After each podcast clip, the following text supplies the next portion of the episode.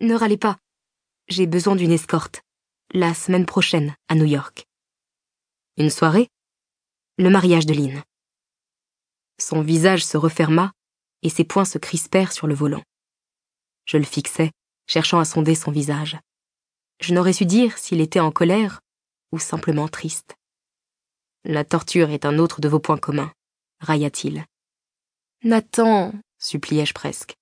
Je sais qu'elle est attachée à vous. Attachée, ricana-t-il. On s'attache à un chien, Kat. Vous n'êtes pas prêt à vous battre pour elle? manquis-je. Vous pensez être forte, n'est-ce pas? riposta-t-il, un peu nerveux. Vous pensez pouvoir le faire flancher. Ce que vous croyez être de la force, de l'envie ou de la rage, personnellement j'appelle ça l'énergie du désespoir. Je suis déjà passé par là avec Lynn. Ça va marcher, affirmai-je, plus pour m'en convaincre que pour Nathan. Je ne supporterai pas de la voir se marier avec un autre. Je vous ai raconté l'histoire de ce taureau qui m'a piétiné. Oui. Eh bien, ce n'était rien en comparaison de Lynn. Rien du tout. Et vous savez ce qu'il y a de pire dans tout ça? C'est que je ne lui en veux même pas. Kingston est un sacré vénard de la voir. J'acquiesçais, prenant conscience que l'histoire entre Lynn et Nathan semblait vraiment compromise. Elle avait sûrement réagi trop tard. J'espérais que ma relation avec Andrew n'était pas si moribonde. Nathan s'annonça, et le portail électrique coulissa pour nous laisser entrer. La maison d'Andrew apparut derrière quelques arbres. Je penchai la tête pour l'admirer un peu plus. Comment pouvait-il vivre seul là-dedans? Quel est le plan? demandai-je alors que Nathan coupait le contact. On entre ensemble. Lucinda, la femme de ménage, ne vous laissera pas y pénétrer seule. Elle va sûrement annoncer ma visite à Andrew, et ensuite vous prendrez la main. Et vous? J'attendrai un peu.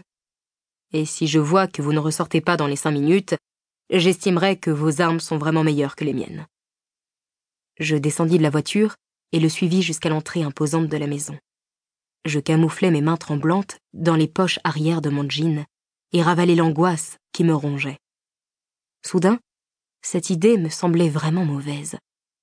J'étais à peu près certaine qu'Andrew allait me mettre dehors aussitôt. Bonjour, Lucinda, lança Nathan avec un sourire. Je dois voir Andrew pour un dossier urgent. Il est au courant. Je vais prévenir Monsieur Blake, répondit la jeune femme avec un fort accent hispanique. Elle s'effaça et j'entrai dans le hall. La maison était lumineuse et les murs d'un blanc immaculé. Nathan surprit mon regard ébahi et étouffa un rire. Ça fait ça à tout le monde, plaisanta-t-il. Cette maison est superbe. Ce n'est pas une maison. C'est une espèce de refuge doublé d'un blocos qu'Andrew refuse de vendre. Pourquoi vendrait-il? manquis-je. Pourquoi, à votre avis? Mon cœur se serra avant de comprendre. C'était la maison qu'il avait achetée avec Eleanor. Lucinda interrompit mes pensées en se raclant la gorge. Elle nous invita à la suivre, nous faisant traverser un long couloir. Ça ira, Lucinda, la congédia Nathan avec douceur. Elle nous laissa, et brutalement mon ventre se tordit dans une douleur fulgurante. Nathan me fixa, devinant aisément que j'étais en train de paniquer. Je sortis les mains de mes poches, les frottant nerveusement l'une contre l'autre.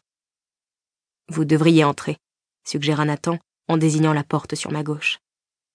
Il ne va pas être heureux de me voir, n'est-ce pas Je pense que si. Il ne vit pas très bien la situation. Ce qui risque de le contrarier, c'est que vous avez été plus futé que lui. À quel sujet? Eh bien, vous avez son adresse, et je crois savoir qu'il n'a toujours pas la vôtre. Un sourire s'imposa sur mes lèvres, et Nathan m'encouragea de nouveau à entrer. Je soupirai lourdement, me motivant à tenir le coup et à me montrer forte. J'étais décidée à ne pas sortir de cet endroit tant que je n'arriverais pas à mes fins avec Andrew. Je poussai la porte doucement et me faufilai dans le bureau avant de la refermer derrière moi. Andrew me tournait le dos, les yeux rivés sur un écran d'ordinateur.